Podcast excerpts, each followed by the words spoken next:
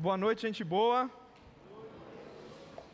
Hoje é o último dia da nossa série Como Ser Humano e nós já aprendemos que nós nós só conseguimos assumir a nossa humanidade.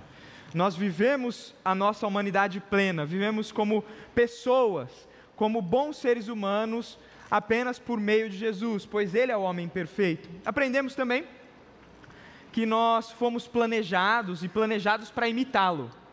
E na quinta-feira nós conversamos um pouco que não só fomos planejados para imitá-lo, mas também fomos planejados para o descanso.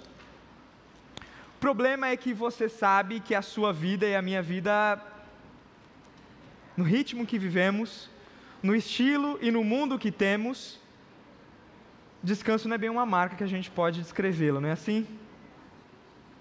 A gente parece que vive de inquietação a inquietação, de tarefa a tarefa, e vivemos às vezes cansados, sobrecarregados, esperando um dia de descanso. E hoje eu gostaria de conversar com você o porquê você se sente assim. Até aqui a gente tem conversado sobre características maravilhosas, grandiosas, características magníficas da nossa humanidade. Nós vimos que fomos feitos à imagem de Deus, e isso se tem um baita de um privilégio de ser humano, é ser feito à imagem de Deus. Os anjos não o são. Nós vimos também que nós fomos planejados e que Deus colocou a humanidade no mundo como um pai que prepara o quarto do bebê para a chegada do filhinho amado. E quando o filho chega, coloca lá, olha e diz: é muito bom. Nós vimos também que por causa de Jesus, por meio de Jesus e apenas em Jesus, nós nos apropriamos da nossa humanidade perfeita. E hoje nós vamos ver um aspecto feio da nossa humanidade. Hoje eu quero olhar com vocês uma característica que não era para ser uma característica distintiva dos seres humanos, mas a partir de um dia fatídico se tornou. Antes de começar a olhar e de ler a Bíblia, e nesse contexto que a gente acabou de falar de terremoto na Síria e na Turquia, um problema terrível. A morte ela nos incomoda e ela nos incomoda com, com razão. Não nascemos para morrer. Eu gosto de, de, de repetir as palavras de um filósofo que uma vez ouvi, que diz que a nossa vida ela é tão curta que sequer pode ser chamada de pequena. E não era para ser assim. Era para sermos eternos. Mas parece que em um dia um ser humano mortal e inverteu a situação e a história mudou. O pecado entrou na nossa vida e, junto com o pecado, a morte, a dor, o luto e todas as coisas ruins que nós vemos, inclusive terremotos. E talvez você se pergunte: será que Deus perdeu o controle? A resposta bíblica de Gênesis e Apocalipse é não. E eu gostaria de te mostrar que essa resposta ela é clara, tão clara quanto o dia, que até pessoas até livros que não são a escritura entendem isso. E eu gostaria de ler um trecho de um livrinho. Ah, eu, eu, eu, é um livro que chama O Silmarillion. Não sei se já ouviram falar, mas tem alguém aqui que gosta de. Ah, esqueci até o nome do livro principal desse cara do Tolkien. Senhor dos Anéis. O Senhor dos Anéis é a, é a criação da Terra da Terra Média. E como eu disse, livros bons a gente não precisa ler muito para aprender alguma coisa. E inspirado na criação do mundo e na queda de Satanás, Tolkien escreveu uma das coisas que eu acho ser a melhor e mais bela interpretação da Escritura com relação à bondade de Deus e o relacionamento dele para com o mal. A gente sabe que o mal não entrou na, na, na história com o homem, mas com Satanás. E talvez alguém diga, mas será que Deus perdeu o controle? E agora, como é que o mal interage com a humanidade? E Tolkien disse a seguinte, as seguintes palavras. Eu vou ler alguns nomes que não tem nada a ver com Deus, Satanás e anjos e nada. Então já vou te explicar aqui, né? Ilúvatar é o personagem que representa, não é Deus, não é Bíblia, então toma cuidado, a gente não está lendo a Bíblia. Então tem interpretações aqui que não, não são tão corretas. Iluvatar é o representante de Deus. Melkor é o representante de Satanás. E Ainur são os anjos. Então, Iluvatar representa Deus. Melkor, Satanás. E Ainur, os anjos. E olha só o que Tolkien diz. Depois de Satanás ter tentado causar uma rebelião, meu cor, tentar causar uma rebelião e atrapalhar a santa música de Iluvatar, aquele que representa Deus. Então falou Iluvatar e disse: Poderosos são os Ainur, e o mais poderoso dentre eles é Melkor. Mas para que ele, Melkor, saiba, e todos os Ainur saibam que eu sou Iluvatar, essas melodias que vocês entoam, irei mostrá-las para que vejam o que fizeram. E tu, Melkor, verás que nenhum tema pode ser tocado sem ter em mim a sua fonte mais remota, e ninguém pode alterar a música contra a minha vontade. E aquele que tentar, provará não ser senão o meu instrumento na invenção de coisas ainda mais fantásticas, coisas que ele próprio nunca imaginou. Eu acho interessante esse trecho porque nós às vezes olhamos para o mal e vemos o mal como um deslize de percurso que Deus se enfiou. E Deus não desliza no percurso, Deus sabe de todas as coisas antes que elas aconteçam. Na realidade, Deus criou todas as coisas. E esse rapaz, esse homem, ele falando sobre a queda de Satanás, ele diz umas palavras que eu acho incrível e que me ensinam a entender como é que Deus lida com o mal. Uma verdade que vejo principalmente no livro de Gênesis. E aquele que tentar provará se não ser o meu instrumento na invenção de coisas ainda mais fantásticas. A entrada do mal, ela é terrível, desastrosa. Mas mesmo assim, por meio do mal, o Senhor utiliza as circunstâncias para promover coisas ainda mais fantásticas. E hoje eu gostaria de mostrar isso para você. Eu gostaria de mostrar isso para você no dia em que o mal entrou na sua vida, muito antes de você nascer. E mostrar que a entrada do mal não foi o fim, mas a abertura e a oportunidade para que Deus mostrasse um plano soberano gracioso, coisas ainda mais fantásticas. Abra sua Bíblia em Gênesis 3.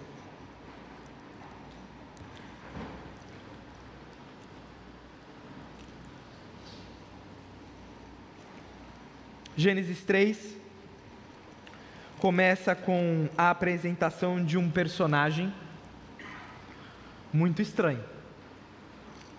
É um personagem que. Uh, um animal que hoje olhamos e nunca ouvimos falar.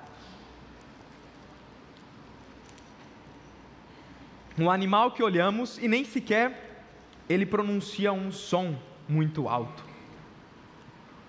Mas aqui em Gênesis 3 ele fala: engana, seduz e corrompe. E olha só o que, que acontece. Gênesis 3 começa assim: Ora, a serpente era o mais astuto de todos os animais selvagens que o Senhor Deus tinha feito. E ela perguntou à mulher: Foi isso mesmo que Deus disse? Não coma de nenhum fruto da árvore do jardim? Respondeu a mulher, a serpente: Podemos comer do fruto de, das árvores do jardim, mas Deus disse: Não coma do fruto da árvore que está no meio do jardim e nem toque nela, do contrário, vocês morrerão. Disse a serpente à mulher: certamente vocês não morrerão. Deus sabe que no dia em que dela comerem, os seus olhos se abrirão, e vocês, como Deus, serão conhecedores do bem e do mal. Quando a mulher viu que a árvore parecia agradável ao paladar e atraente aos olhos, e além disso, desejável para dela obter discernimento, tomou do seu fruto, comeu e deu ao seu marido, que estava também com ela. Os olhos dos dois se abriram e perceberam que estavam nus. Então, juntaram folhas de figueira para cobrir-se. Ouvindo o homem a sua mulher, uh, ouvindo o homem e sua mulher os passos do Senhor que andava pelo jardim, quando sobrava a brisa do dia, esconderam-se da presença do Senhor Deus entre as árvores do jardim. Mas o Senhor Deus chamou o homem perguntando: Onde você está? E ele respondeu: eu ouvi os seus passos no jardim e fiquei com medo, porque estava nu, por isso me escondi. E Deus o perguntou: Quem lhe disse que estava nu? Você comeu da árvore a qual eu proibi comer? Disse o homem: Foi a mulher que tu me deste por companheira, que me deu o fruto da árvore, e então comi. O Senhor perguntou então à mulher: O que foi o que você fez? Respondeu a mulher: A serpente me enganou, e eu comi.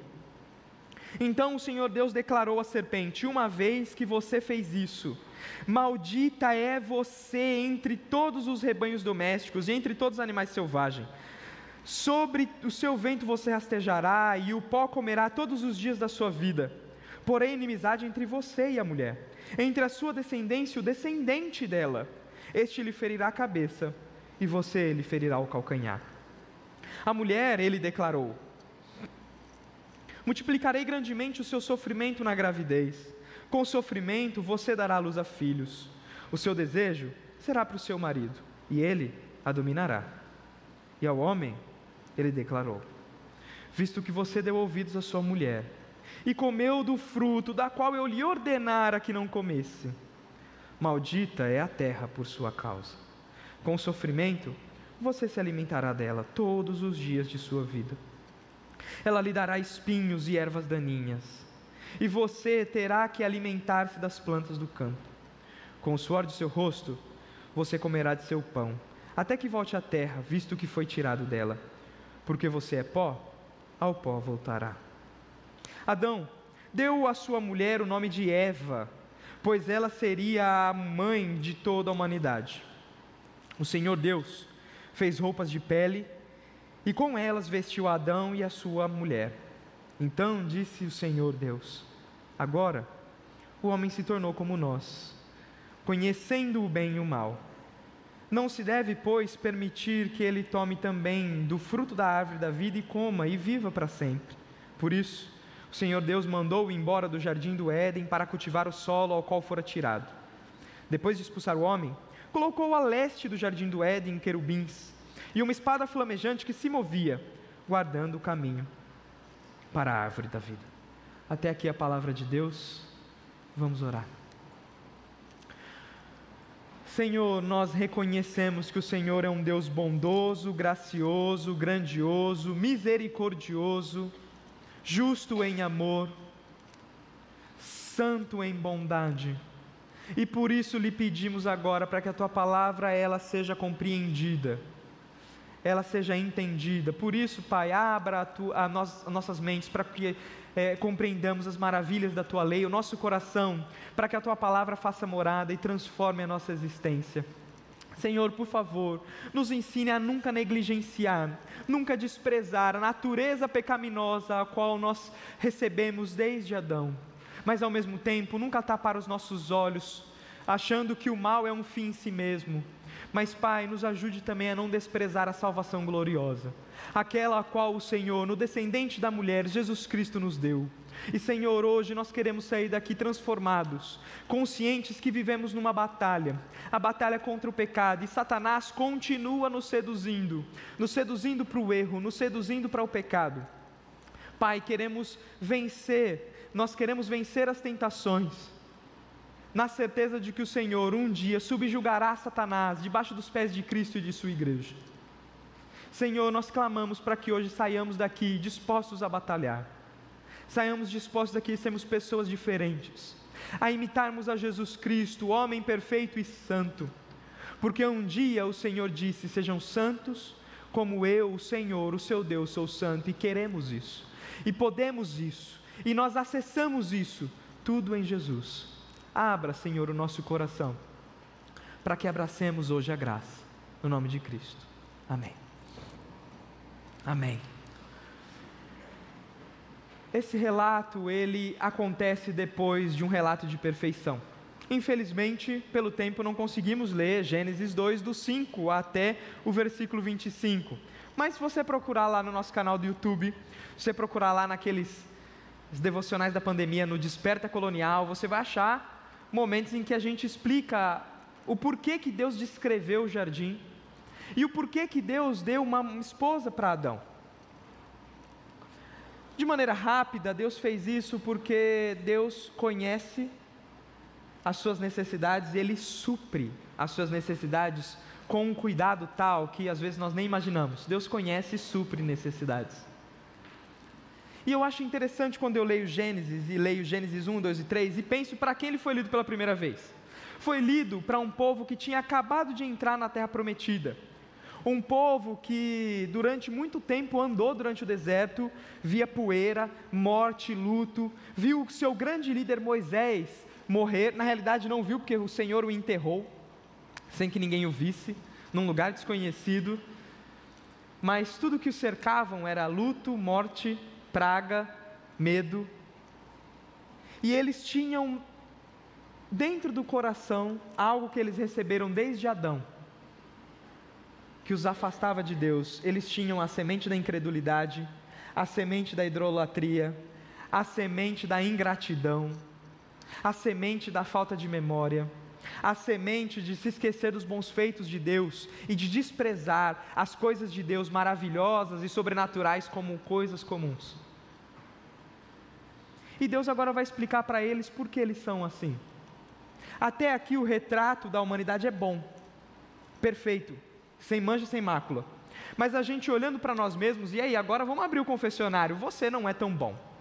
Eu antigamente falava assim que Deus é bom, o diabo é ruim e a gente é mais ou menos. Mas eu tenho mudado, tenho parado de falar essa expressão, porque eu tenho refletido que Deus é bom, o diabo é ruim e nós somos tão ruins como ele.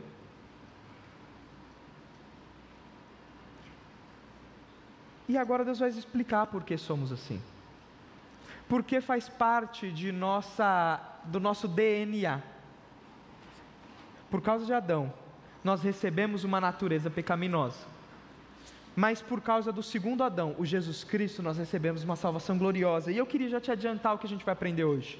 Nós vamos aprender em Gênesis 3, do 1 ao 24, que nós nunca devemos desprezar nem a nossa natureza pecaminosa e nem a nossa salvação gloriosa. Desprezar que você tem um coração que sempre vai te impulsionar para o mal, desde, se ele não for controlado, governado, dirigido pelo Espírito Santo. Se você desprezar isso, você vai viver uma vida de pecado, uma vida autossuficiente e achando que está bem. E sabe qual que é o pior? Você vai viver longe de Deus, cantando para Ele, lendo a palavra dEle, orando e tentando falar com Ele, mas tudo que você faz, como falei semana passada, com mãos sujas, você suja e não vale nada. Desprezar a sua natureza pecaminosa é, é perigoso, faz a gente viver descuidado e desprezar a nossa natureza pecaminosa faz com que a gente, consequentemente, des, despreze a salvação gloriosa. Porque só precisa de salvação quem está em apuros, não é assim? Há alguns anos atrás, eu fui com a Amanda, eu, fui com, eu, eu não me lembro de todas as pessoas, mas eu me lembro de uma situação que me marcou. Se eu não me engano, a Lorena estava também. Mas estava a Amanda, a Lorena tava os, os, seminaristas que nós tínhamos, o Luiz e a Alice, a Lorena estava, acho que a família da Lorena estava, e a gente desceu para a praia, para Bertioga. E chegando lá na praia, cara, a gente, eu amo praia. Eu, meu sonho era casar na praia, casei na praia. Pedi a Amanda em noivado na praia. A coisa mais feliz para mim foi poder levar minha filha na praia, não tão feliz assim, porque eu descobri que ela não gosta do lugar. Um dia ela vai gostar. Ela não tem chance de não. Não, tô brincando, ela tem chance de não gostar. Mas é, é a, e a gente amava a praia e a gente gosta de ir na areia. Eu gosto daquele clima da areia para ler, eu gosto da praia para refrescar. E eles estavam lá na praia assim, eu e o Luiz, assim, mais distante, né? A Amanda e a, a acho que a Lorena, né? Mais para dentro do mar. E eu e o Luiz distante, e daqui a pouco a gente vê uma movimentação, a Amanda e a Lorena fazendo assim.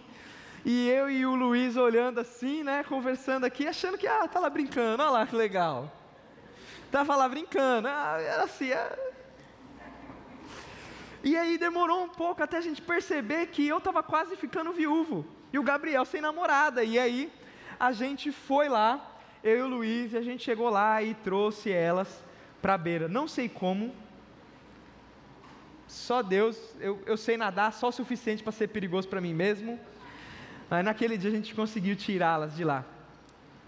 É interessante que a gente só invoca, a gente só clama se a gente tem noção de que estamos em perigo, não é assim? Se a gente se sente seguro, a gente faz bobeira. Ah, conversando agora recentemente no, no, no acampamento com um casal, que eles são instrutores de rapel. E aí eles me viram subindo em escada para instalar coisas e eles falaram assim: Você não quer o cinto de segurança? Eu falei: Eu não sei usar. Se você me ensinar, eu uso tranquilamente. Eles me falaram: Você já pensou em fazer esportes radicais, essas coisas? Eu falei: Não, eu, eu, eu não me exponho a risco por brincadeira. Aí eles olharam para mim e falaram assim: Você é a melhor pessoa para fazer isso. Eu falei: Não, eu sou a pior pessoa, eu não me exponho em risco de brincadeira. Eu não, não, não faço isso, eu, não, eu só me exponho a risco para trabalho. Para brincadeira eu não faço. Eu falo assim: Você é a melhor pessoa, sabe por quê? Quem não tem medo, morre. E com o pecado é a mesma coisa: quem não tem medo, morre. Quem negligencia, morre. E vai morrendo aos poucos. Porque o pecado não é, não é como uma queda de mil, dois mil, três mil metros de altura. Mas o pecado, ele vai te matando em quedas pequenininhas de 10 centímetros, 20 centímetros, 30 centímetros. E quando você vê, você se acostuma com a queda ao ponto de que daqui a pouco você está se lançando 10 metros, 20 metros, 50 metros. O pecado mata aos poucos. Por isso não podemos negligenciar. É por isso que esse texto está aqui. Deus quis fazer, fez questão de mostrar para aquela comunidade: não negligenciem o pecado, o pecado mata. E uma coisa interessante: o pecado não só mata você, mas o pecado mata você e as suas futuras gerações. O povo que leu isso tinha que entender: o pecado não só tem efeito sobre você, mas o pecado tem efeito sobre suas futuras gerações. Cuidado mas é no meio da escuridão que nós vemos a salvação e ela brilha mais. É no meio da escuridão que a luz é bela. No meio do claro, talvez a gente não perceba o, o valor da luz. E eu me lembro outra vez, hoje eu estou contador de história, né? Estou sentindo isso, estou meio contador de história, né? Sendo pescador, né? Mas eu não sei se você já teve o privilégio de olhar o sol, o céu, à noite. Já teve esse privilégio? De admirar o céu à noite? É uma coisa que eu tento desenvolver com a Ana, uh, principalmente aos domingos quando eu volto da igreja. A gente sobe, normalmente sou eu quem leva a Ana para andar de cima de casa, e a gente sobe e eu tento fazer isso com ela quando o céu não está nublado, mostrar as estrelas e falar das estrelas e lembrá-la. Sabe quem criou? Foi o Papai do Céu e, e, e mostrar para ela. Você já teve o privilégio de olhar as estrelas? Agora você já teve o privilégio de olhar as estrelas num breu. O céu fica muito mais lindo no escuro. O céu fica muito mais lindo no escuro. E eu me lembro que numa das viagens missionárias que a gente fez para a Bahia, a coisa que eu mais gostava de fazer era pegar o barco à noite. Por quê? Porque você está com um barquinho pequenininho lá no meio do, do mar, né, no meio da Baía de Camamu, e andando destino para a Ilha Grande, a ilha que a gente dormia, saindo de um ponto de pregação, indo para a ilha onde a gente tinha uma igreja. E à noite eu gostava de, às vezes, sentar na, na, na frente do barco. Eu gostava mais ou menos porque eu chegava em casa todo molhado, né? o barco ficava batendo assim, era água com sal na minha cara toda hora. Mas eu gostava de sentar lá na frente e ficar olhando assim, porque eu descobri no escuro que o céu tem muito mais estrela do que espaço vazio. É uma coisa linda. Porque no meio do escuro a luz brilha mais. No meio do escuro a luz é mais bela. E quando temos consciência de que o pecado é podre, sujo e escuro, a luz de Jesus é muito mais bela. E hoje eu gostaria de fazer isso. De, de fazer com que você saísse daqui entendendo quão podre é o pecado. A gente se esquece disso.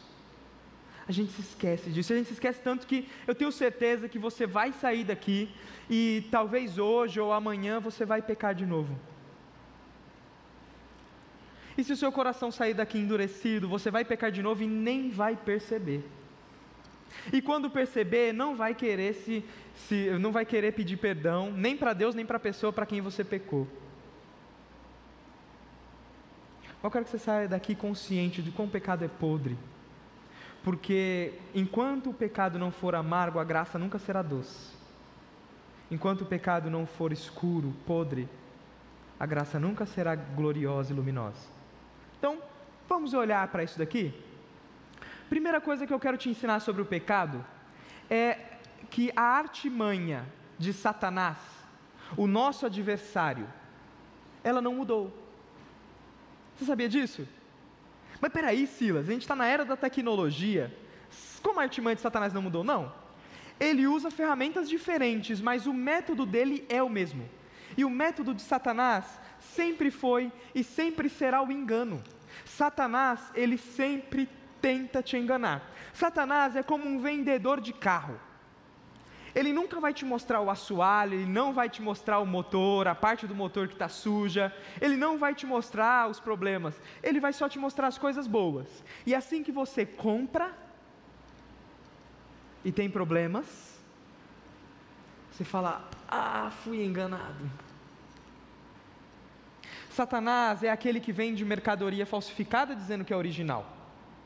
É aquele que te vende algo valioso e quando você abre na caixa, você comprou um iPhone 14 da China e falou: Nossa, paguei 200 reais. Uou! E na hora que abre tem um tijolo. Isso é o que Satanás faz. Olha só que interessante o que Satanás faz. No versículo 1. Ora, a serpente era o mais astuto de todos os animais selvagens que o Senhor tinha feito, e ela perguntou à mulher: foi isto mesmo que Deus disse? Não coma de nenhum fruto da árvore do jardim? Das árvores do jardim? Olha o que Satanás faz. Ele tenta enganar. Satanás sabe que o homem e a mulher tinham um, uma lei. Você sabe que lei que era? Qual que era a lei que Deus tinha dado para eles? Oi? Fala alto. Não comer do fruto. Tá certo isso? Bem, tá errado, essa não é lei. Sabe qual que é o problema? A gente vive numa sociedade que acha que leis, mandamentos, regras, rotinas, coisas estabelecidas são ruins. Por isso a gente normalmente só lembra do não coma do fruto. Mas a lei de Deus não é uma lei proibitiva, pelo contrário, é uma lei de liberdade. Olha lá Gênesis 2,16. Eu achei que eu não ia precisar ler isso com os irmãos, mas é, vamos lá, né? Vamos lá. Olha lá, Gênesis 2,16 e 16 e 17 diz assim, ó: "E o Senhor Deus ordenou ao homem, a única lei que Deus deu. Única lei. E a lei começa com uma declaração de liberdade. Diz assim: "E o Senhor Deus ordenou ao homem: coma livremente de qualquer árvore do jardim, mas não coma da árvore do conhecimento do bem e do mal, porque no dia em que dela comer, certamente você morrerá." Olha só que interessante. Deus virou para o homem e falou: come de tudo. Vocês podem comer de tudo, pode fazer tudo, tudo. Olha, isso aqui tudo é seu. Desfruta, aproveita. Só aquela ali que está no meio, não. Aquela ali, não coma. Se vocês comerem, vocês morrerão. É um mandamento de prisão? Não, é um mandamento de liberdade. E não, ah, mas, ah, Deus proibiu. E Deus proibiu por quê? Porque ele falou: não coma, é mal. É como se a gente vira para uma criança dentro de uma cozinha e fala assim: você pode comer tudo que tem aqui. Só não abre aqui porque aqui tem veneno. Se você tomar, você vai morrer. É um mandamento de proibição? Estamos cerceando a liberdade de alguém? Não, estamos cuidando, e foi exatamente isso que Deus fez. Satanás vem jogar o engano. E quando ele joga o engano, ele não vira e fala assim: olha, Deus não disse assim, ó, coma de qualquer coisa menos dessa. Não, ele não faz isso. Ele fala assim: é verdade que Deus disse, foi isso mesmo que Deus disse, não pode comer de nada? Satanás está jogando conversa fora com a mulher, está dando corda para ver se ela se enforca. E sabe qual é o pior? A mulher se enforcou, deu trela. Se você vir uma serpente falar, o que, que você faz? Pega um porrete e desce nela. Fica conversando com o bicho, gente. Tem gente que faz isso, né? Fica conversando com o demônio. Quem é você? Meu filho, apareceu, sai em nome de Jesus. Você não tem espaço aqui, aqui é a casa do Senhor, sai fora. Aqui não é para você. Fica conversando, dando trela. Mas a mulher deu trela. A mulher deu trela. Ela disse: Não, Foi isso que Deus disse. Deus, na realidade, ele disse que a gente pode comer de qualquer coisa, menos do que está no meio. E aí ela diz um negócio que às vezes a gente fica, mas peraí, não foi isso que Deus disse. Deus falou para não comer. E ela fala, Deus falou que a gente não pode nem comer nem tocar, porque se a gente comer e tocar, a gente morre. De onde saiu esse tocar, né? A gente sabe que Gênesis 2,16 não foi falado para a mulher, foi falado para Adão. Provavelmente, não tenho certeza, no céu estaremos lá. A gente pode chegar em Deus, ei Deus, quem foi que inventou essa parte? Aí Deus vai falar, isso pergunta para ele. Tudo bem que eu tenho certeza que a gente tem muito mais coisa para fazer com Deus do que ficar perguntando disso, né? Mas a gente tem a eternidade inteira, talvez essa curiosidade ele vai sanar lá. Mas provavelmente Adão virou para sua mulher e falou assim: não coma e nem toque, porque se a gente o fizer, essa árvore é tão perigosa que morreremos. Ah, mas Adão pode acrescentar palavras nas palavras de Deus? Sim. Vimos semana passada que fomos criados para ser e semelhanças representantes de Deus. Deus queria governar a terra por meio de quem? Do homem. E Deus fez questão de não só governar a terra por meio do homem, mas ele deu ao homem autoridade. E uma das coisas que o homem tem autoridade é a autoridade de criar leis. Moisés fez isso também, debaixo da supervisão, do cuidado, da inspiração de Deus, fez isso também. Como representante de Deus, Adão tinha a liberdade de virar para a mulher e falar assim: não come, nem toca. Poderia ter feito isso. Então, quando uma mulher fala isso, ela não está errada, está certa. Só que Satanás, ele jogou, lançou a semente do engano, a mulher respondeu certinho, não foi? Foi certinho. Ele falou: a gente pode comer de qualquer coisa, a gente só não pode comer da que está no meio, e nem tocar, porque se o dia que a gente comer e tocar, a gente morre. Fez certinho. Só que Satanás começa a lançar outro engano. E olha só o engano que ele coloca. Ele diz assim: certamente vocês não morrerão. Sabe o que Satanás está dizendo? Não, peraí. Deus mentiu para vocês. Eu vou te contar a verdade. Deus não vai fazer isso não. É mentira. Você sabe por quê que Deus é mentiroso? Porque ele tem interesses dúbios. Deus tem um, um, segundo, um, segundas intenções com essa árvore. Ele continua: Vocês não vão morrer. Deus sabe que no dia em que dele comerem, seus olhos se abrirão e vocês como Deus, serão conhecedores do bem e do mal. E Satanás planta no coração daquela mulher, e a gente daqui a pouco vai perceber que Adão estava junto com ela. Mas Satanás planta no coração daquela mulher o engano, falando: não, se você comer, você não vai morrer. Na realidade, Deus tem interesses dúbios. Deus está mentindo para vocês. O que Deus quer é que não exista ninguém como Ele. Ah, peraí. A gente falou semana passada que fomos criados à imagem conforme a semelhança de Deus, não foi? Quem em toda a criação era como Deus? O homem perfeito e a mulher perfeita. E Satanás faz agora o homem e a mulher questionarem o seu relacionamento com Deus. E o engano é plantado de maneira sutil. Deus quer ser sozinho nesse mundo. Ele não quer que vocês sejam como Ele. Satanás é tão ardiloso que ele nos faz cobiçar coisas que já temos. E para adquirir as coisas que já temos, ele nos faz cobiçar e nos faz praticar o pecado. A mulher e o homem já eram como Deus, já eram. Só que agora ele confunde não só a identidade do ser humano e, e, da mulher e do homem, mas confunde também a visão que eles tinham de Deus. E lembra, se você não olhar para a face de Deus, você não sabe quem você é.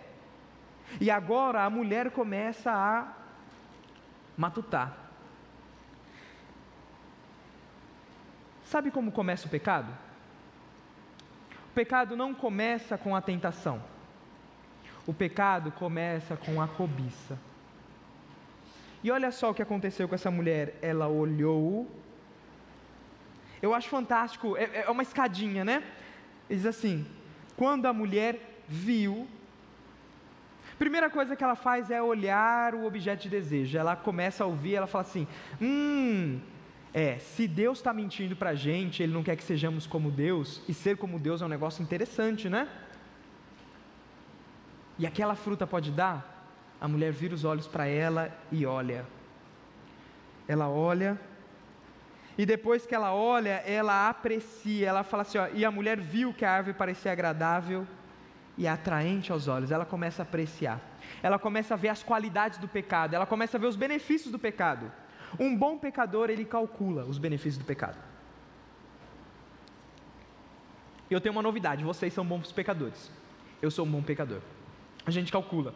Porque a gente não cai em pecado que vai nos fazer mal. A gente não é tonto. Não é assim? A gente calcula se o pecado é bom ou não para a gente. E a mulher faz isso. Ela olha para o pecado, ela olha para a árvore da desobediência e ela começa a calcular, ela começa a desejar, e ela começa a olhar para a árvore e ela vê, é atraente aos olhos. E depois ele fala assim: é desejável ao paladar. Ela já começa a começar a sentir o gosto. Porque o pecado é assim: a gente olha para o pecado, a gente vê, hum, deve ser bom. Será que vale a pena? Mas é só isso, mas será que vale a pena? E a gente começa a sentir o sabor, a alegria, a emoção. O coração bate mais forte, a mente começa a, a já se deliciar com os, os benefícios do pecado. E a mulher fez isso, desejável para dar ao discernimento e aí ela cobiçou, tomou do fruto, comeu, consumou o pecado. E depois entregou ao seu marido, que comeu, e ele estava com ela. Homens, isso daqui é assustador, porque o que parece no idioma em que a, o Gênesis foi escrito é que Adão estava com Eva durante o tempo todo. E cadê o representante de Deus enquanto ouvia sua mulher ser enganada? Nós somos responsáveis pela vida espiritual de nossas famílias. Nós somos responsáveis, somos líderes. Deus nos fez assim. E Ele quer que hajamos assim. E que batalhemos. O papel do homem era, ouvindo a serpente, se a mulher não pegou, pegar o cacetete e mandar na cabeça da serpente: sai daqui, a minha mulher não sai daqui.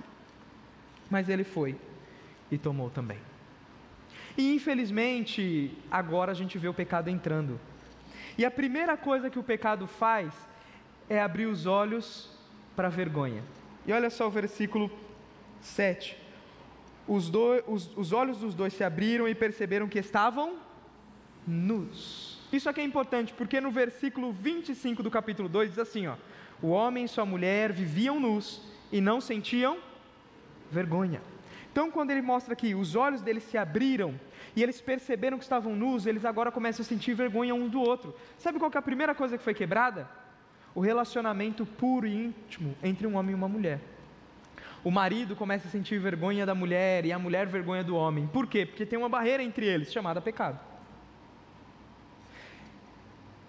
Sabe o que mais me, me que eu fico assim, meu Deus, como o homem é tonto desde o início, e somos assim. O homem pecou, percebeu que agora ele estava corrompido. O muro do pecado se estendeu sobre ele, afastou ele da sua mulher. Sabe o que ele faz?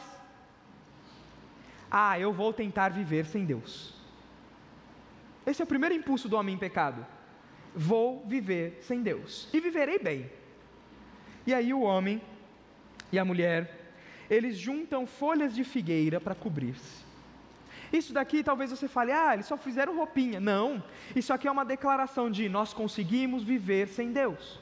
Se temos problemas de vergonha, nós não recorremos ao Criador. A gente pega a folha de figueira, a gente faz, resolve, a gente tampa. A gente esconde aquilo que nos envergonha. A gente passa, põe areia em cima do pecado, vai para debaixo do tapete. Se ninguém vê, não tem problema. Só que é interessante que quando o homem peca, o homem se afasta de Deus, tenta viver sem Deus, mas quem vai atrás dele? Quem vai atrás dele? Deus. A gente acabou de cantar: A sua bondade me seguirá. Salmo 23 não diz a sua bondade me seguirá. Salmo 23 diz: A sua bondade me perseguirá. É mais forte, não é? Você já teve sonho de gente perseguindo você? Eu de vez em quando tenho sonhos assim meio ridículos. E ah, o último que eu me lembro, vocês vão rir, né? Mas eu me lembro que eu estava protegendo porque atrás de mim, da minha família, tinha o pica-pau. E eu lembro que eu corria e eu pegava a Amanda, a gente não tinha Ana na época, pegava a Amanda, vamos embora, vamos embora, ele vai pegar a gente. Enfiava a Amanda dentro de um lugar e a gente se escondia e o, bicho vinha. Salmo 23 diz: A bondade e a misericórdia de Deus me perseguirão todos os dias da minha vida. E mesmo o homem em pecado, uma barreira grande, a bondade de Deus o encontra. Eu tenho uma notícia para você. Eu não sei como é que você veio para cá. Não sei se você veio como Adão tentando cobrir as suas vergonhas. Eu não sei se você veio para cá tentando acobertar os seus males.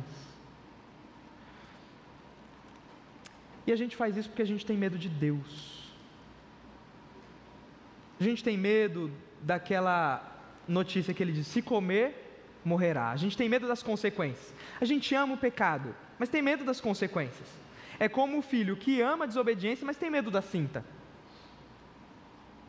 Só que eu acho fantástico que persegue bondade e misericórdia me perseguirão. Eu tenho uma notícia para você: a bondade e a misericórdia de Deus, elas nos perseguem. Ela está disponível, elas duas estão disponíveis. A bondade e a misericórdia de Deus está acessível a você hoje é o dia de você tirar as roupas feitas por você mesmo e pedir: Senhor, me vista com santidade. É hoje o dia. E o Senhor fez isso. Eu acho incrível porque Deus é onisciente. Uma das características de Deus é que Ele é onisciente, Ele sabe de todas as coisas. Ele sabe o que aconteceu de maneira clara, a história é bem esclarecida para Deus. Ele, ele, ele conhece o passado não de maneira editada como nossas memórias, ele conhece o passado de maneira perfeita, ele sabe cada intenção do coração, no momento em que ela foi feita. Deus sabe. Mas não só isso.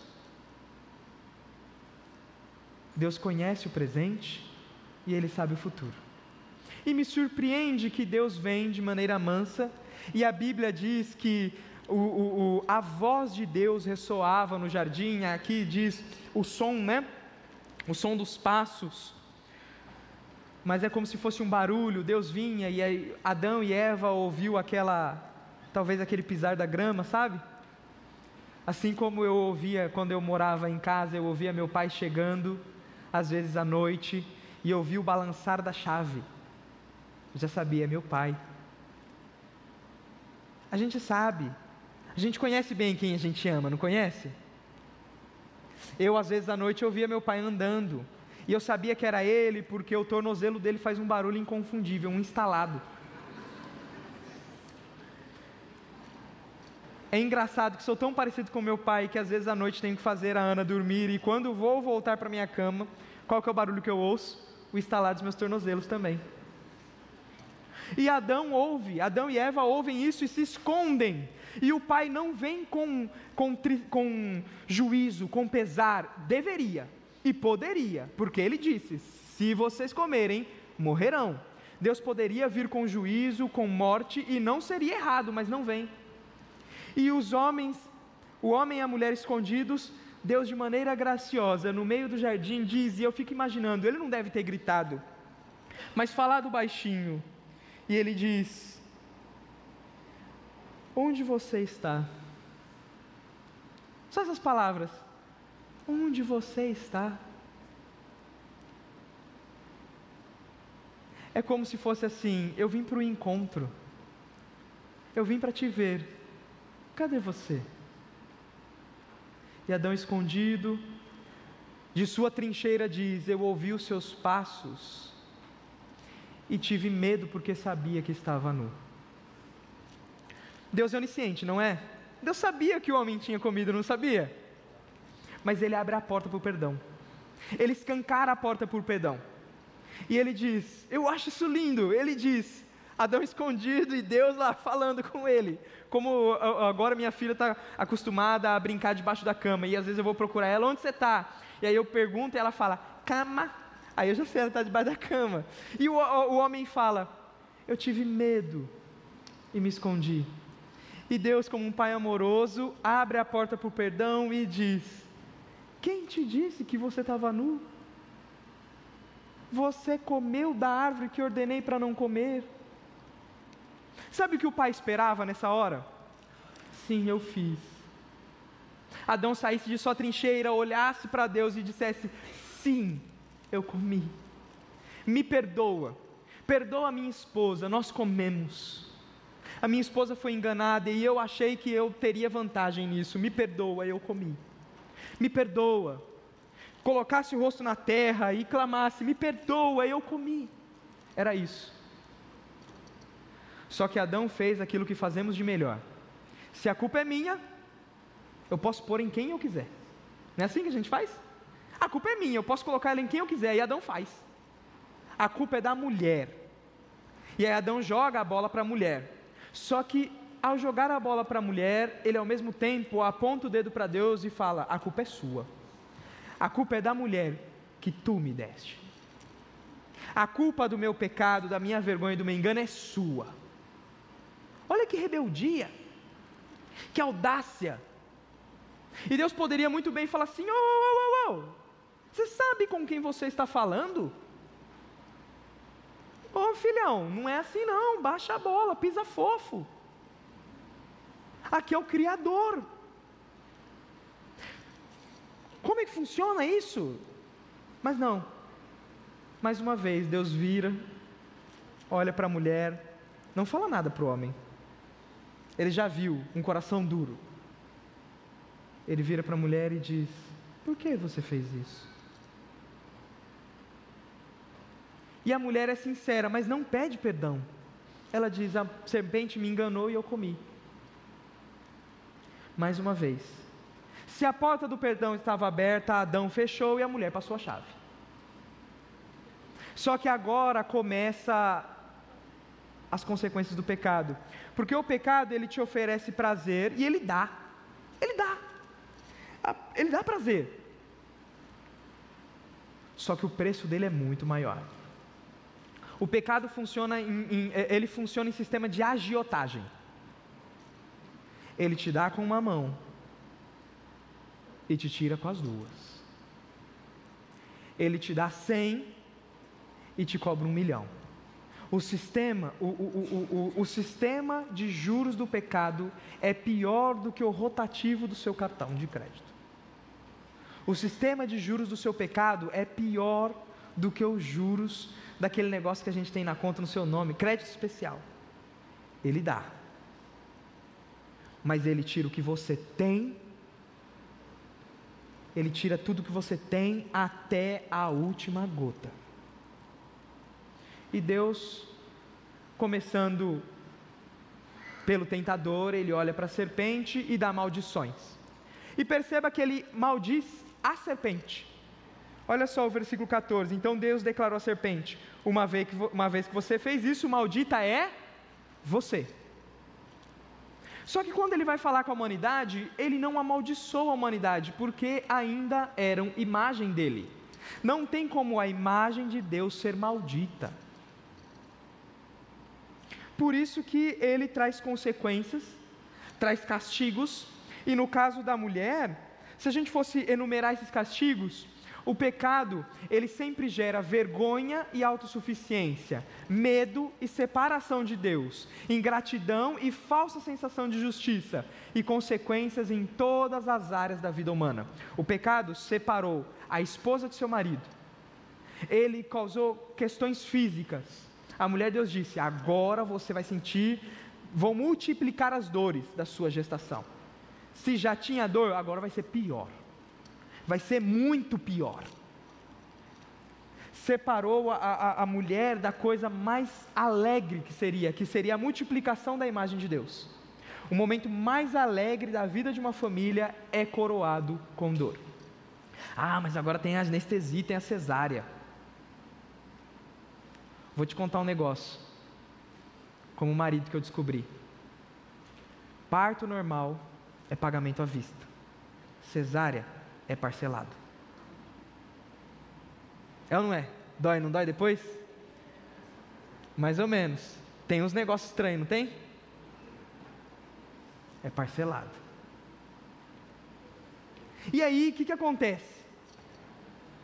A mulher agora sente dores o corpo da mulher foi foi a, a, a, influenciado pelo pecado. Mas não só isso.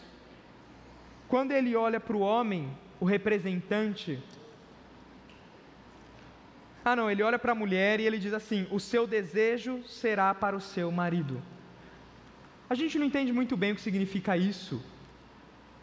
A gente não entende se é o desejo da mulher de controlar o marido, ou se é um desejo no sentido de o seu amor será para com o seu marido e a resposta dele para com você será dominação, ou se agora vai ter um conflito entre vocês dois. Um vai querer ser o cacique e o outro também. E vocês sabem, quando num lugar que tem muito cacique e pouco índio, não dá muito certo. E Deus fala: agora vai ter problema agora, vocês não vão entender muito bem como é que funciona dentro de casa. Você vai com amor, ele vem com dominação. Você vai com dominação e o homem também. E aí vai se bater. A gente não, não entende direito o que, que esse verso significa, mas essas duas coisas são possíveis. E aí ele olha para o homem, o representante, e agora o bicho pega.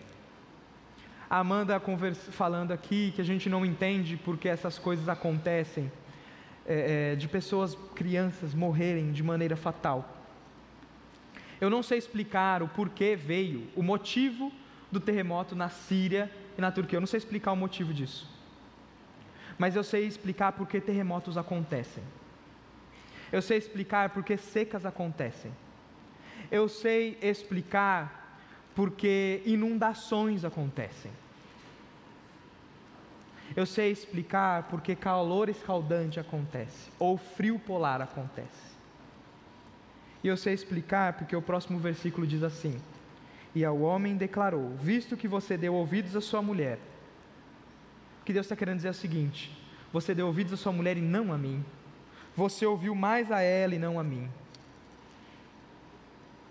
E comeu do fruto da árvore ao qual eu lhe ordenara que comesse. Maldita é a terra por sua causa. Esse planeta está num, num jugo de maldição por causa de nossos pecados. Esse planeta está num jugo de maldição, de corrupção, de deterioração por causa dos nossos pecados. Quando olhamos para desgraças naturais, a primeira coisa que deve vir no nosso coração é misericórdia por aquelas pessoas é amor por aquelas pessoas, não é dó, não é pena, porque pena repele, é misericórdia. É clamar a Deus, Deus, misericórdia. E essa misericórdia tem que ser, a, a, esse clamor por misericórdia, ele tem que ser lembrado por uma coisa: Senhor, misericórdia, porque a culpa disso é minha. Porque eu tenho pecado. Eu tenho pecado. Eu carrego em mim a semente da culpa. Eu. E quando eu olho para aquelas desgraças e eu olho para aquelas crianças, Amanda estava me contando uma história, eu falei, para, eu não quero ouvir isso. Eu não quero nem ver. Ela falou, eu vi um vídeo, eu falei, eu não quero nem ver, eu não posso ver isso. Porque a, a, a, eu não sei o que acontece, mas depois que a gente vira pai, qualquer criança vira nosso filho, não é assim? Pode ser do jeito que for, qualquer criança vira nosso filho. E eu não posso ver essas coisas porque eu fico imaginando, e se fosse a Ana? E quando eu imagino, se fosse a Ana, sabe qual é a primeira coisa que vem na cabeça? A culpa é minha. Porque a semente do pecado foi passada para ela por minha culpa, porque eu tenho. A culpa é minha. Eu não posso negligenciar, eu não posso vacilar com o pecado, porque o pecado mata. E por causa do pecado, a terra sofre, a criação geme. Romanos capítulo 8 diz: A criação geme como em dores de parto, aguardando a redenção dos filhos de Deus. A criação geme. E sabe qual que é o pior? Com os meus pecados eu faço ela gemer mais. Por exemplo, sabe esse negócio de aquecimento global? Você sabe por que, que o aquecimento global acontece? Eu não sou cientista, se alguém aqui é da área da ciência puder me explicar melhor, eu eu quero aprender, mas eu aprendi, não sei se eu aprendi certo, que o aquecimento, um dos maiores fatores para aquecimento global é um dos gases que causam um negócio na Terra chamado efeito estufa. E sabe qual que é o, o, o maior proponente do gás que causa o efeito estufa? Vocês vão rir. Mas você sabe qual que é o maior fator do gás que causa o efeito estufa? Que gera o aquecimento global? Alguém sabe? Arroto e pum de boi. Sabe por quê? Porque nós, na nossa cobiça, nós amamos tanto os prazeres dessa vida, e amamos tanto os prazeres da carne, quando eu falo carne, pecado. E uma das maneiras da gente cultivar os prazeres da carne é multiplicando o comércio de carne. E para que todo mundo coma carne, é necessário bois. E para que haja carne em preço barato para as pessoas, é necessário mais bois. E quanto mais bois, mais metano. Por quê? Arroto e pum de boi, metano. E quanto mais metano, mais efeito estufa. Quanto mais efeito estufa, mais aquecimento global. Quanto mais aquecimento global, desgraça.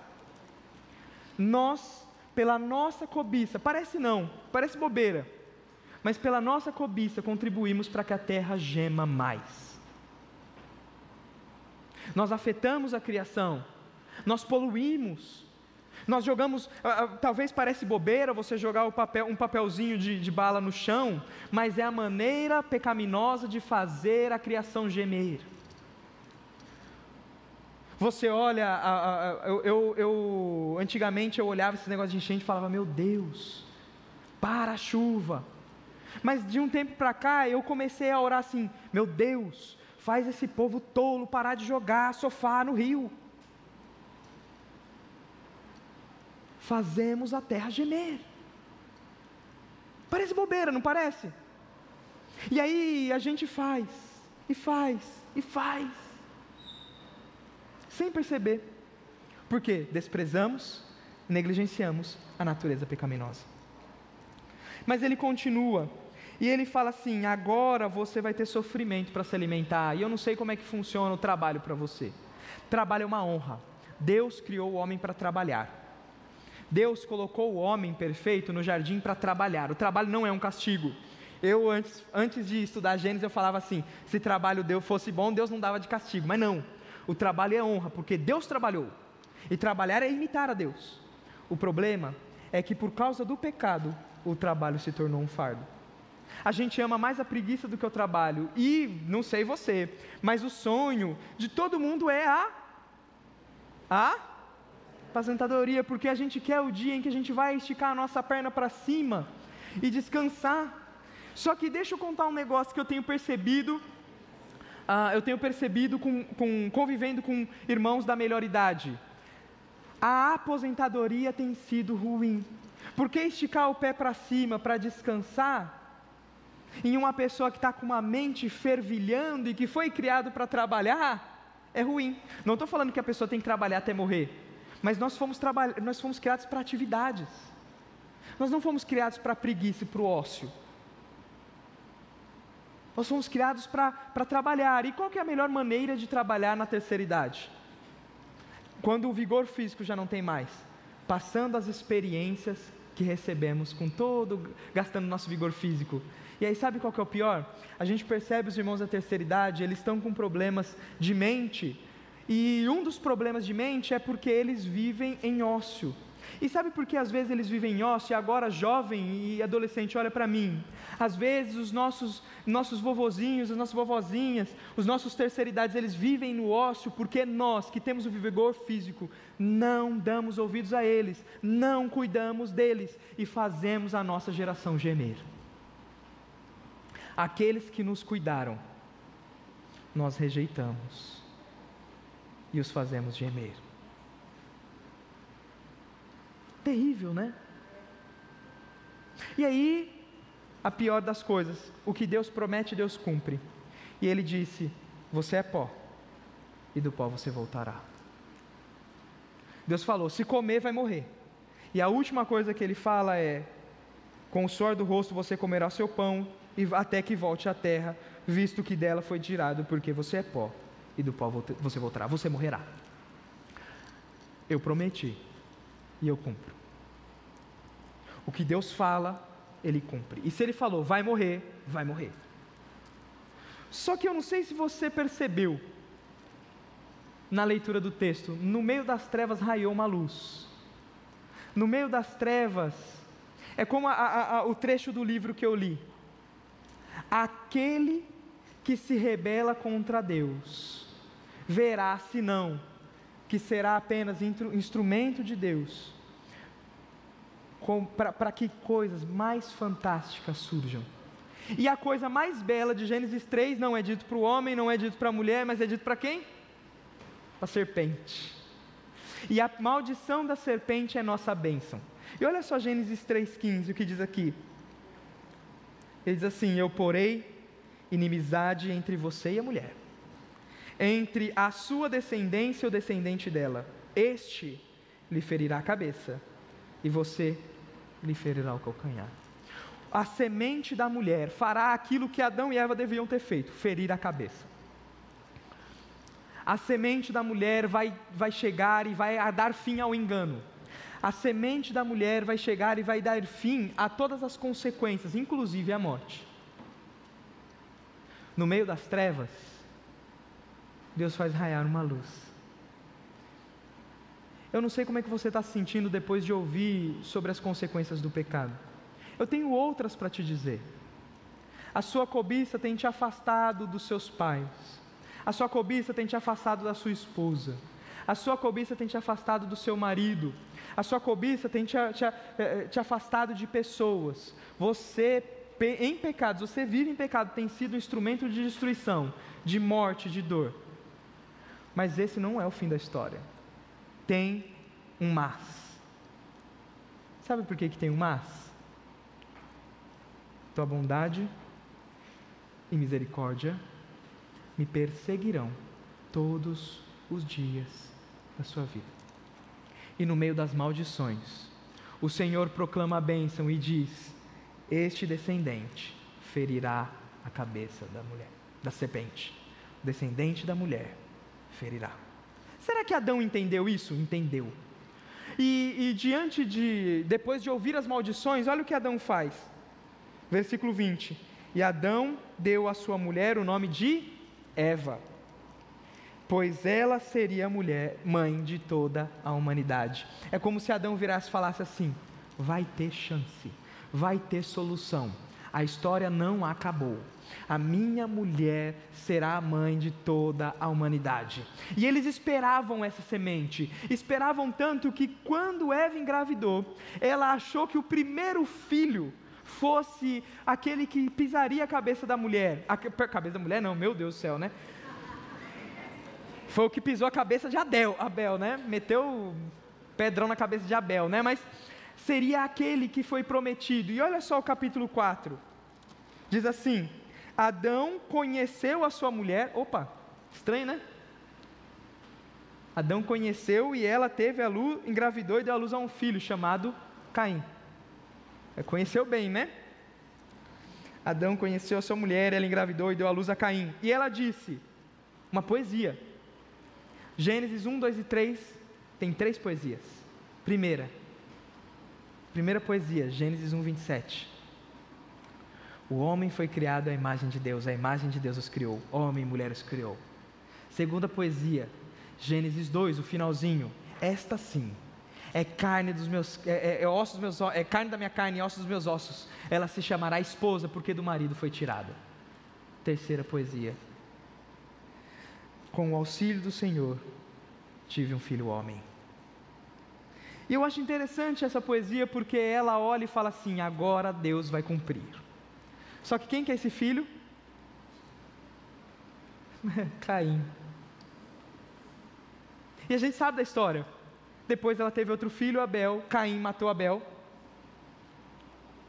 Porque, por causa de inveja, Deus aceitou Abel e sua oferta e não Caim.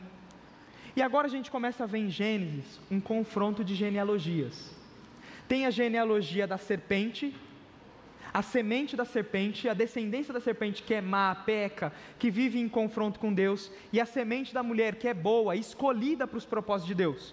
E, essa semente, e essa, esse confronto começa em Gênesis. Deus quis Abel e não Caim. Caim tentou frustrar os planos de Deus, matou Abel. Deus escolheu sete.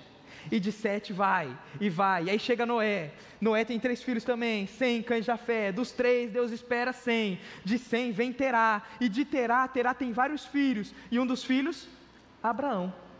Olha só o que acontece em Abraão. Vai lá em Gênesis 12.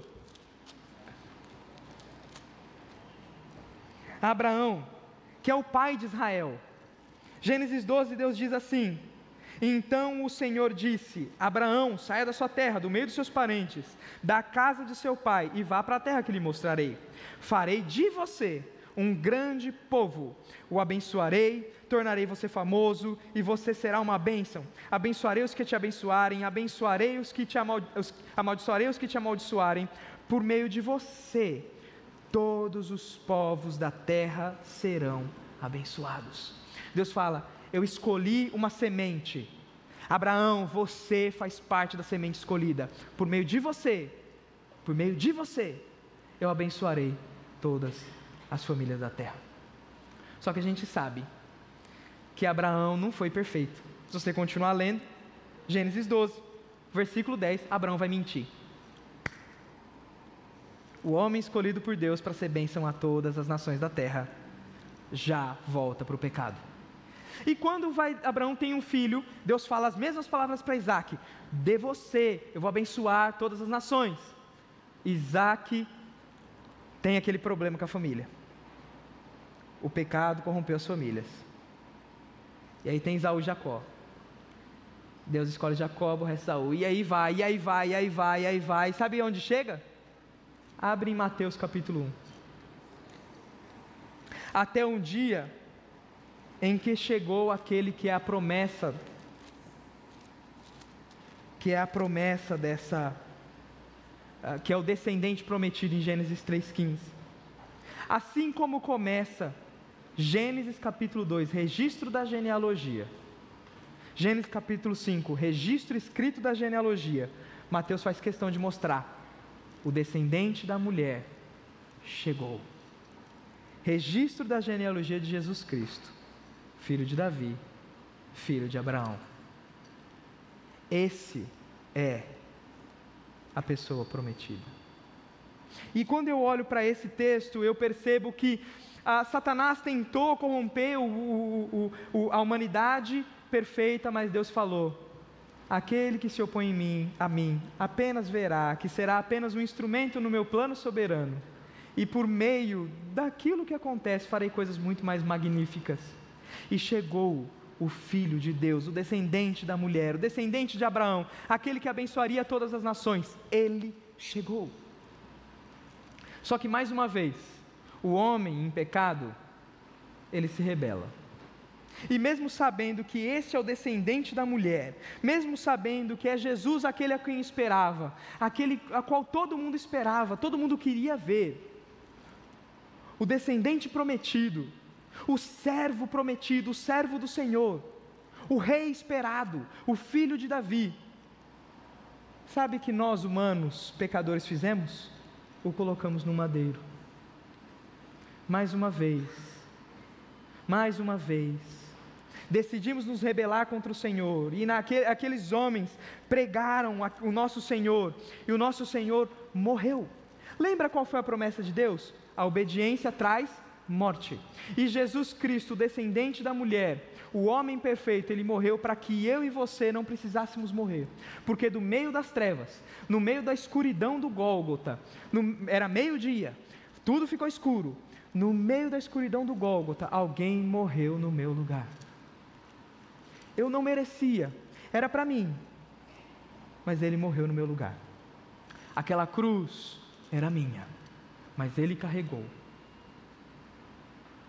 ele foi pregado lá. Mas antes de morrer, olhou para os céus, exclamou e disse: Está consumado. A semente da mulher disse: Está pago. A dívida está quitada. Todo aquele que vem a mim será salvo. E por meio de uma cruz, por meio de uma cruz, o Senhor abriu a porta do perdão mais uma vez. E Ele espera que eu e você, diferentes de Adão, a gente não fuja, a gente não se esconda, mas que a gente se volte e fale: sim, eu fiz, Sim, eu fiz. E naquela cruz vazia, e naquele túmulo vazio, a gente encontra forças, não só para salvação, mas para vencer a tentação. E o Senhor Jesus, ele não só é o descendente da mulher, o descendente de Abraão, mas ele é o sacrifício perfeito pelos pecados e o sacerdote que intercede entre nós e Deus. E eu queria encerrar lendo Hebreus capítulo 4, mostrando que você pode vencer não só o pecado, mas as tentações por meio de Jesus. Hebreus capítulo 4, falando de Jesus, nos versículos 15 e 16 diz assim: Pois não temos um sumo sacerdote que não possa se compadecer das nossas fraquezas, mas sim alguém que, como nós, passou todo tipo de tentação, porém sem pecado. Diferente do primeiro Adão, ele não pecou. E por isso o sacrifício dele é santo, puro e bom o suficiente para pagar os nossos pecados. E aí o convite, o autor de Hebreus faz um convite. Assim, aproximemo-nos do trono de graça com toda a confiança. Se o pecado traz medo, Jesus abre a porta da confiança. Eu acho lindo isso. O pecado nos, nos faz, nos, o pecado nos faz esconder. A graça nos faz nos expor. A graça de Deus quer te ver como você está. Para que uma vez diante do trono você saia não do jeito que você chegou, mas como Cristo. E olha só que interessante, ele fala: aproximemos do trono de graça com toda confiança, a fim de recebermos morte, desgraça, juízo, é isso? Não, a fim de recebermos misericórdia e encontrarmos graça que nos ajude no momento de necessidade. Se você está, está em pecado, o trono é para você. Chegou o dia de você se expor, não se esconda mais não culpe os outros. Chegue diante de Deus e diz: Eu fiz, fui eu.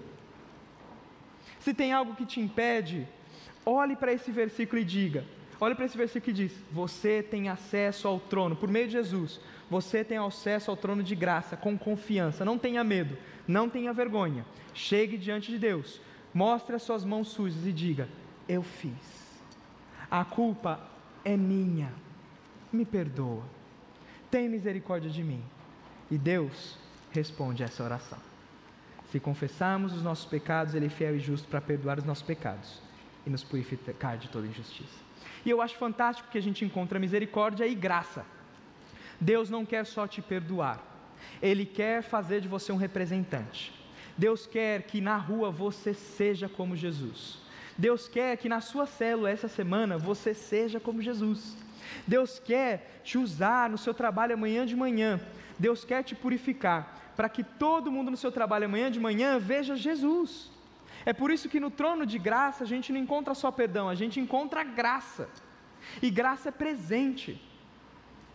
E essa graça nos fortalece a ser parecidos com Jesus. Saia daqui confiante, saia daqui entendendo, não despreze nem sua natureza pecaminosa, mas saia daqui vibrante, porque em Jesus você teve acesso a uma salvação gloriosa nessa semana, compartilhe essa salvação gloriosa. Compartilhe suas fraquezas com irmãos. Você não batalha sozinho. Na célula vai ter uma pergunta e eu quero que você vá de coração preparado. Existe alguma situação que eu não consigo vencer, que está me afastando do Senhor? Tem alguma coisa que está me afastando do meu Senhor? Vá preparado na sua célula para abrir o seu coração e dizer: Sim, eu tenho. E eu preciso de ajuda, porque sozinho eu já tentei.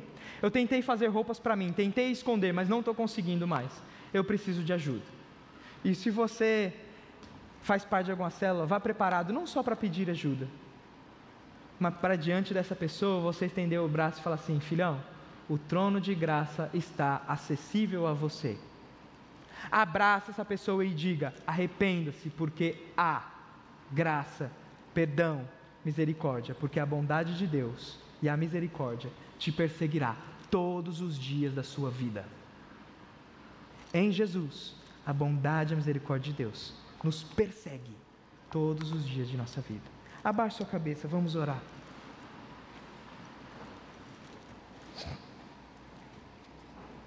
Senhor, o Senhor é fiel em todo tempo e eu não sou. O Senhor é santo em todo tempo e eu não sou. O Senhor é justo, irrepreensível em todo tempo, mas eu não sou. Mas, Senhor, eu tenho a plena certeza de que agora, diante do teu trono de graça, com minhas mãos estendidas, eu tenho acesso com confiança e peço misericórdia.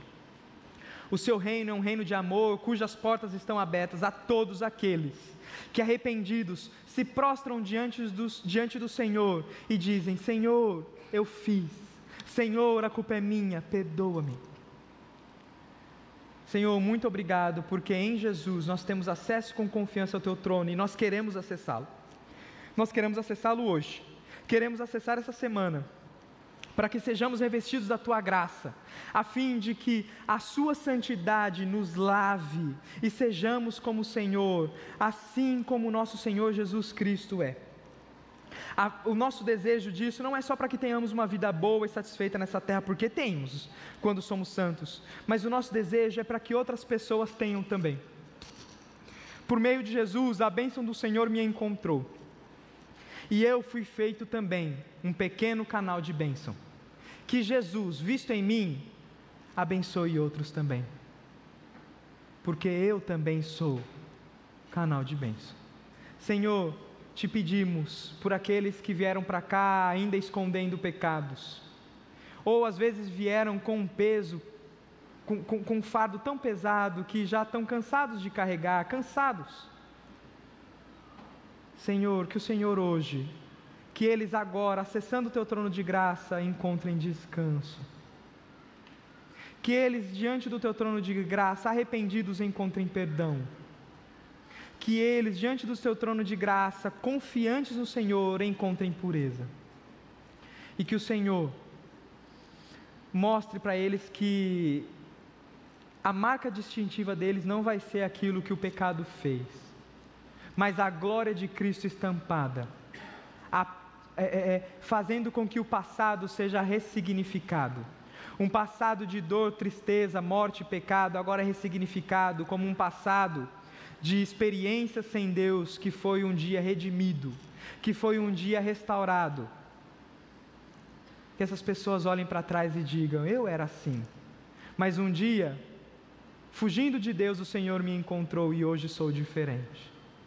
Pai, que as nossas células sejam essa semana sejam lugares em que estampam e mostram o caminho, o acesso para o trono de graça.